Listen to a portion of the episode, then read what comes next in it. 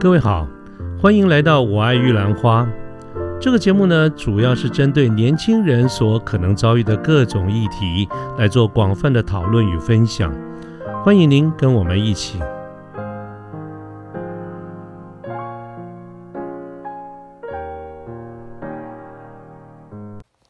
呃，各位好，我是卢天记，现在是民国一百一十年的七月十四号星期三的下午。那么，嗯。今天聊什么呢？就聊到最近这一段时间哈，我想从大概也有一个多月、两个月了。从这一两个月之前呢，因为疫情哈，这个 COVID-19 的疫情。升温变严重之后呢，我们就我们台湾这边就进入了三级警戒这样的一个阶段。那这个三级警戒在各个方面都有很多的一些限制，其实对大家而言都造成诸多不便啊。我也觉得真的是很烦。那么其中有一件事情影响了我们很多人，就叫做呃，大家被迫的就是采取在家工作的这个方式。我想很多的公司，除非你是在生产线，那是不得已，否则的话，很多的。公司啊，尤其在办公室里工作的人，我们都被迫改用在家工作的方式。我我也是，所以其实在这个呃一两个月的这个时间哈，对于在家工在家工作真的是非常的无聊。我其实个人很不喜欢，但是不得已也就是这个样子。但是不喜欢归不喜欢，我倒是有注意到的一点，就是因为它确实是节省了很多交通的这个时间，所以我。有比较多的这个时间工作，那么其中呢，当然自然有一些就会呃在网上浏览闲逛啊，所以我常常呃用在网络上逛的这个时间也比以前要多一点。那我不晓得这个各位你们在闲逛的时候会逛什么哈？像像我们家泰座就喜欢看 Netflix，我对 Netflix 其实兴趣不大，因为这一上去就要一个钟头、两个钟头的，我其实是坐不住，倒不是没有那个时间有，但是我坐不住。所以，我大凡来说，逛 YouTube 就会比较多。YouTube 相当相对来说，这个影片都时间都比较短一点。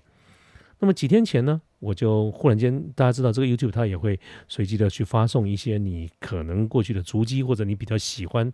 的类型的这些影片。我就不知道怎么样呢，忽然间 YouTube 就发了一个影片，我就看了一下，勾起了我很多的这个回忆。那个影片是什么呢？就是在二零一四年。啊，我们中中华台北的这个奥会，我们在这个大陆这边啊，就是二零一四年那个青奥会，跆拳道中华队得到金牌，所以当当时的一个颁奖典礼，在中华队在代表我们夺得金牌嘛，所以这个要这个呃得到前三名的这个国家队伍呢，在都会有一个颁奖的仪式，除了颁奖以外，也会奏国歌或者是会旗会歌，那么。这个影片短短的几分钟，但是在当时呢，就是播放了，因为我们夺得金牌以后，在所奏的这个歌曲，就是中华中华奥会，呃，中华台北的这个奥会，我们的奥林匹克委员会的会歌。可是各位一听就知道，我想大家应该不会那么陌生。其实你听到那个奥会的会歌，就是我们现在的中华民国的国旗歌。好，这个事情其实很早就知道了，只不过很久没看到这个影片，忽然间看到以后，就是那个我仍然跟多年前，好知道看到这些事情一样，心里是非常的澎湃，非常的激动，哈，非常的感动，哈。我我看到我们的选手在这个这个影片照的非常的清楚，在会歌在播放的时候，哈，热泪盈眶。那么我。这么大把年纪了，我仍然在看到这个影片的时候，觉得十分的这个激动哈，也也也也也几乎要说是热泪盈眶。所以看完了以后呢，我当然就随机的再去找了一下。我们不止这个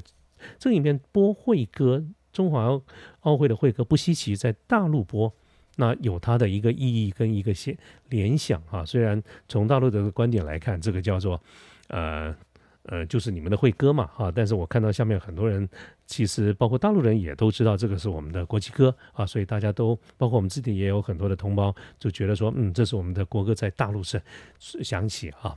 我之后就看了还有一些影片，包括我们二零一八年的亚运啊，中华队的体操队也是呃夺得金牌，在广州也有颁奖的时候，一样也有类似的这样子的一个场合哈。那这些影片哪怕是时间不同，地点不同。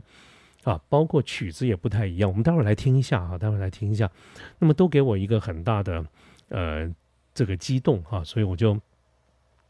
想一下哈，就去找了一个影片，我们现在就来，我们先来听一下好不好？好，女士们、先生们，请起立，奏中华台北奥委会会歌。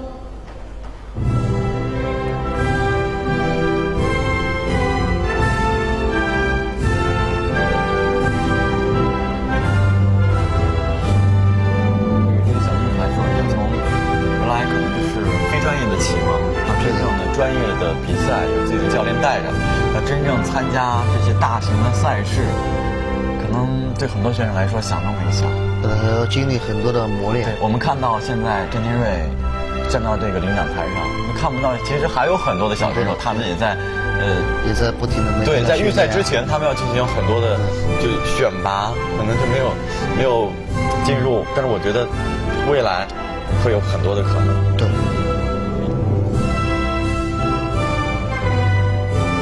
接下来我们将看到的是在南京国际博览中心 D 馆，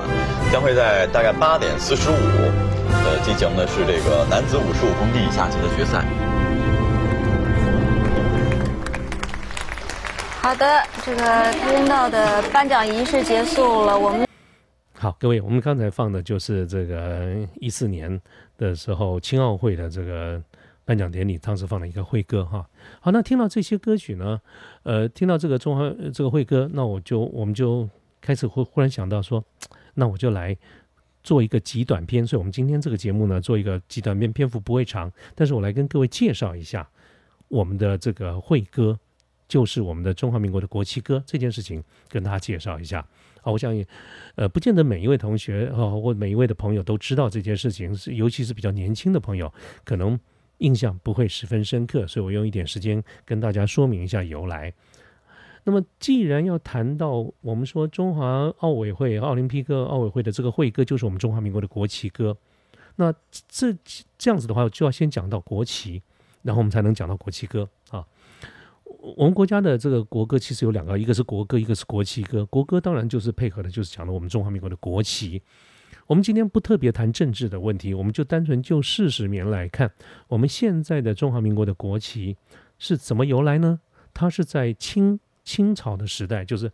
满清时代，当时还没有中华民国嘛，哈，在清晚清的这个时代，同盟会就是中国国民党的前身，同盟会这个时期呢，由国父孙中山先生他主持，但是主要呢就是以革命先烈陆浩东先生，他在光绪二十一年，就是一八九五年。在广州起起义，哈，这史称广州之役。在当时在广州起义的时候所使用的旗帜，作为一个蓝本，当时就叫做青天白日旗。啊，那么国父这设计的时候，就是以这个青天白日旗做一个版本，再加上满地红，这个满地红象征先烈的鲜血，所以而成。所以就是我们今天各位看到这个版本，就是中华民国的国旗。而到了民国成立，在民国三年，我们是民国是一九一一年成立，是在一九一四年，就是民国三年的时候，国父就明定了青天白日满地红的国旗是我们中华民国的国旗。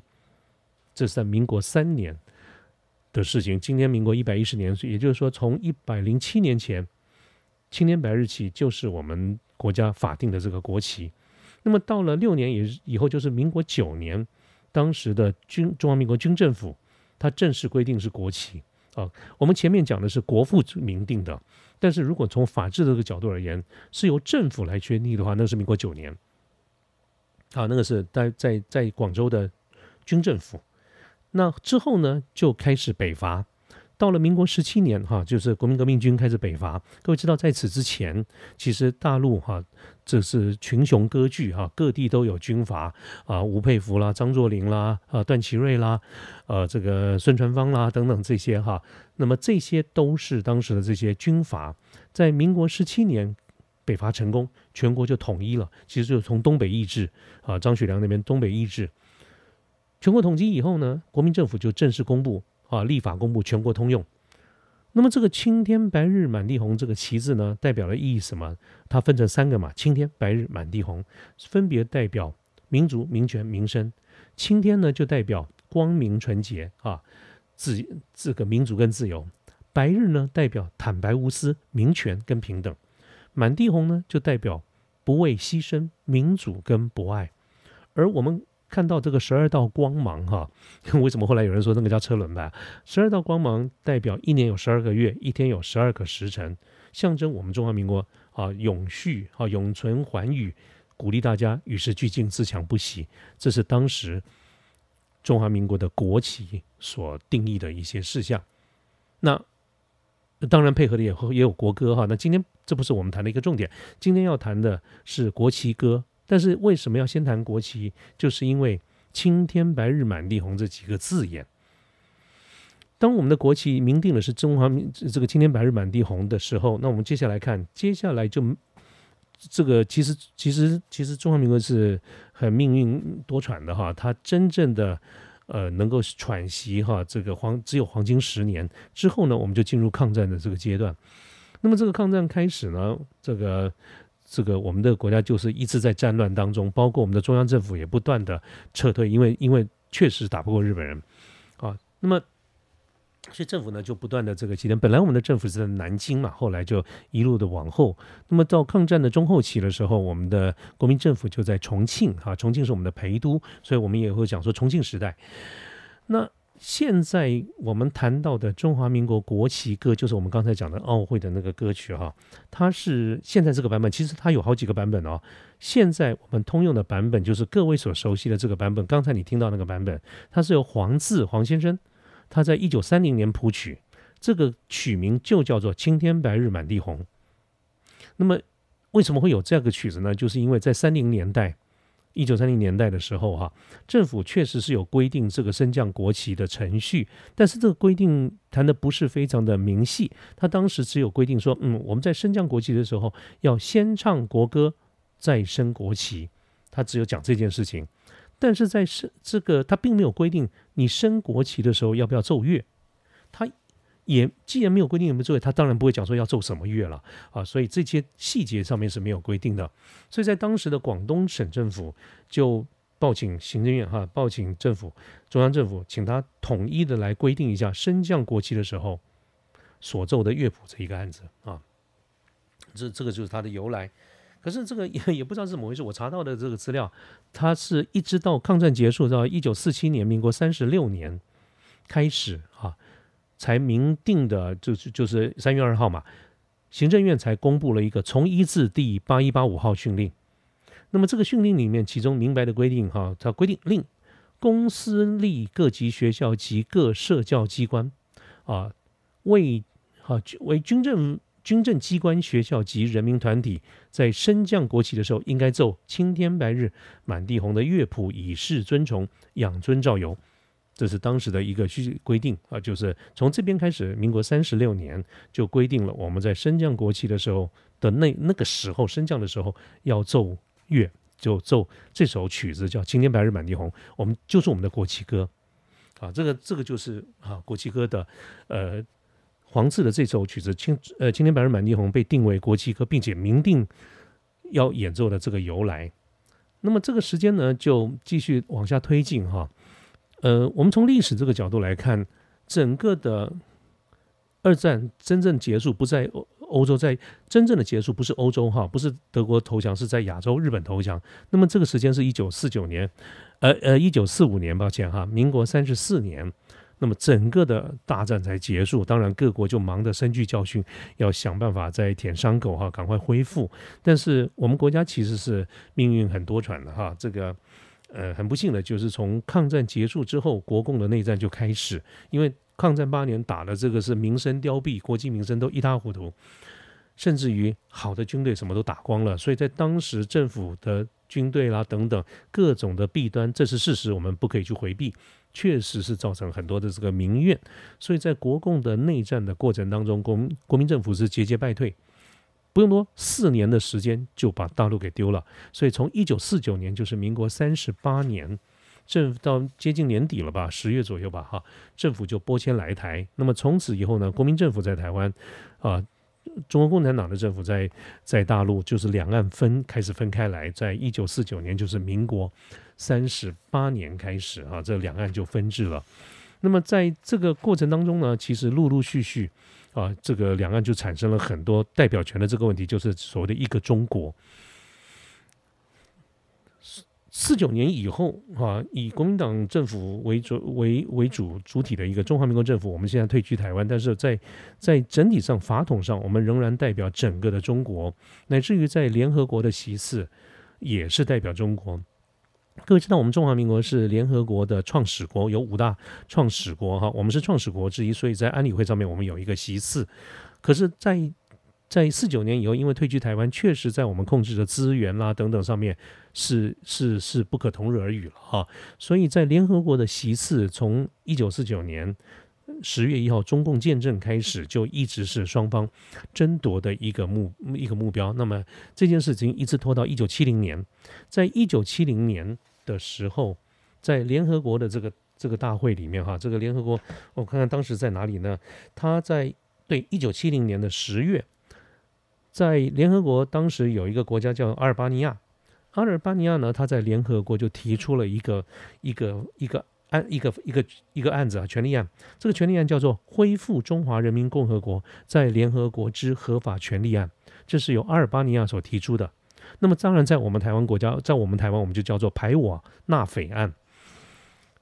在一九七一年之前，其实已经经经过几次的角力了，那么我们都还是获胜，但是我们是越来越衰弱哈。终于在一九七一年，我们是挡不住了，所以在那个时间点，民国六十年左右，我们最后不得不退出联合国。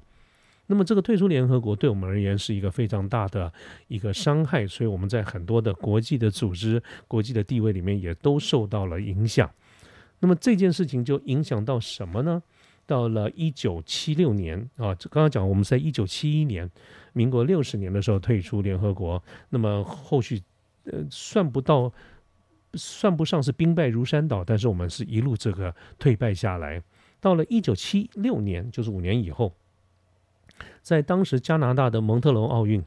我们的中华民国奥委会啊也是一样被逼迫啊，就是要我们改东改西。所以当时的奥委会，我们坚持三件事情啊，就是。国民、国旗跟国歌这三者缺一不可，而但是也因为我们坚持这样子，所以我们被迫在七九一九七六年蒙特罗奥运我们就退出了，所以当年没有参加奥运。退出之后呢，这个这这个这件事情就一直变成一个争议点，所以在三年以后，就是一九七九年十月，在名古屋的这个国际奥委会的执委会当中啊，就强迫了我们必须中华奥会要改名。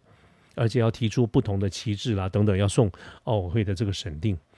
可是这个叫我们改名啊，要送这个旗子啊，送等等这些，又碰到一个问题，就是因为在此之前，奥林匹克的宪章它其实是有规定的哈，就是各国参加会员国，它的国家的奥委会，它必须要使用国旗跟国歌。可是如果我们中华民国台湾好，我们中华民国被迫要更名，好，要提出不同的旗帜的话，那怎么办？刚才我在讲说，七六年我们退出的不是退出奥委会哦，我们是退出蒙特龙奥运那一年的奥运，我们是退出了。可是那下一届该怎么办呢？四年就有一次啊，啊，那么那就改嘛，那不好不得已只好改，改又碰到奥委会有这样子的一个问题，所以奥委会也配合了这件事情，在在一九八零年的二月，奥委国际奥委会在他们自己的就是在宁静湖的冬季奥运的那个时候，他们开了八十二届的年会。在国际奥委会的年会里面，就修改奥林匹克宪章，本来是规定各国的国家奥会，它要使用国家名称、国旗跟国歌，这是本来的规定，所以会造成大家都很困难，不知道该怎么办好。所以在那天呢，在这个会议里面呢，他就把各国的国家奥会，他就改了，他改了叫做各代表团，那我们也要有代表团的名称、旗歌来参加奥会啊，所以。它其实也是一个不得已的这一个方式哈，就是退而求其次这样的一个方式，我们也就接受了，我们也接受。所以到了这是在一九八零年呢，到了第二年就一九八一年三月，其实你们觉得这个国际会议好像一开都是一年以后的事情哈。所以到了八一年的三月，一年以后，当时我们中华奥会的主席沈佳明沈先生沈沈佳明先生，他跟当时的国际奥委会的主席叫萨马兰奇。在瑞士的洛桑的奥会国际奥奥委会的总部，就签订了一个国际奥会与中华台北奥会协议书，就是我们在记录上面讲的所谓的洛桑协议。啊，这个洛桑协议在规范了，就在这个协议中，中华民国的奥委会我们就改名叫做中华台北。那么中华台北这个当时在改的时候，我们改了名、改了旗、改了徽，但是当时没有没有谈到会歌。啊，就就奇怪了，就没有讲到会歌啊。那当时也不知道怎么样，反正就没有讲到这件事情。但是这个洛桑协议确实是在八一年就签了。结果两年以后呢，到一九八三年，这个时候我们又碰到问题了，因为在第二年一九八四年塞拉耶夫冬季奥运要要要举行，所以在之前到一九八三年的时候，这个塞拉耶佛的冬奥会，他就来跟我们中华台北的奥会就要求，没你们要提会歌啊，你们当时好像没有提嘛，现在把会歌提一下。这个时候呢，中华奥会就我们就必须得面对这件事情哈，就是我们要提出我们的会歌，因为两年前洛桑协议是没有讲这件事情的。那既然被要求我们要提交会歌，所以当时呢，中华奥会我们就就争取我们要用中华民国国歌来当会歌，因为各国都是用国歌啊。但是当时就被奥委会拒绝了，因为在一个中国的概念之下，一定是被拒绝的。那他拒绝了以后呢，我们退而求其次，我们就改送国旗歌，就是我们刚才讲的中华民国呃这个国旗歌，我们就送这个国旗歌。可是各位，国旗歌是有歌词的哦。我们怕当时又担心哈，怕这个因为有国这个歌词的关系又被拒拒绝了，所以当时就有张彼得先生另外创作一个新词，啊，把这个新的词加旧的曲，把它作为一个中华奥林匹克委员会的会歌，我们就来送件，啊，所以当时就送了这个件。不过因为在奥委会的各项的活动里面，只要要要要用到奏会歌，不管是开幕闭幕啦或者颁奖的时候，奥委会的习惯就是只奏曲子，而不不会唱那个词。啊，我觉得也是有道理啊。那个是各国世界各国一两百个国家各种语言哈，那除非是各国自己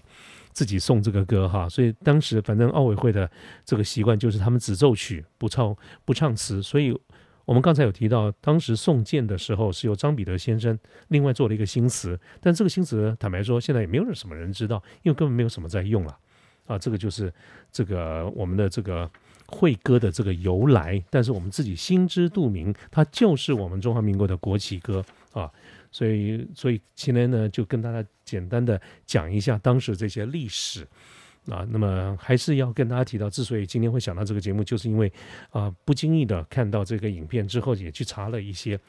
啊，影片我相信还有更多的这个场合都是奏我们的这个会歌，但是特别令人感动或觉得激动的，就是因为他在大陆，在在南京，在广州这边奏起来哈，这是一个，嗯，当时在下面很多人留言说，没有想到几十年以后啊，这样的歌剧又在大陆就出现了，啊，我觉得，呃，这是非常。非常有感触的哈，所以今天做这一期节目，那么而且呢，我也觉得我们的呃中华民国的国旗歌非常的好听，所以刚才呢，我给大家听的是我们这个在颁奖典礼的时候，这个国际奥委会的那个版本，我觉得中间还有一点好像奏错了，所以呢，我再给各位找了一个版本，这个版本呢是嗯我们比较普遍的，尤其是我的印象中，好像我们在呃。早上升旗的时候，常常听到的一个比较属于这个幼童的孩这个孩子唱的这个中华民国的国旗歌这个版本，当然这个版本是，嗯。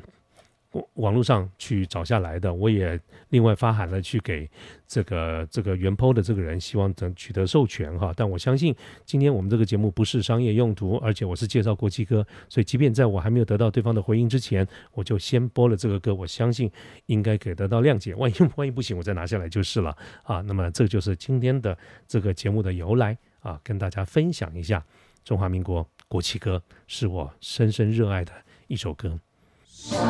山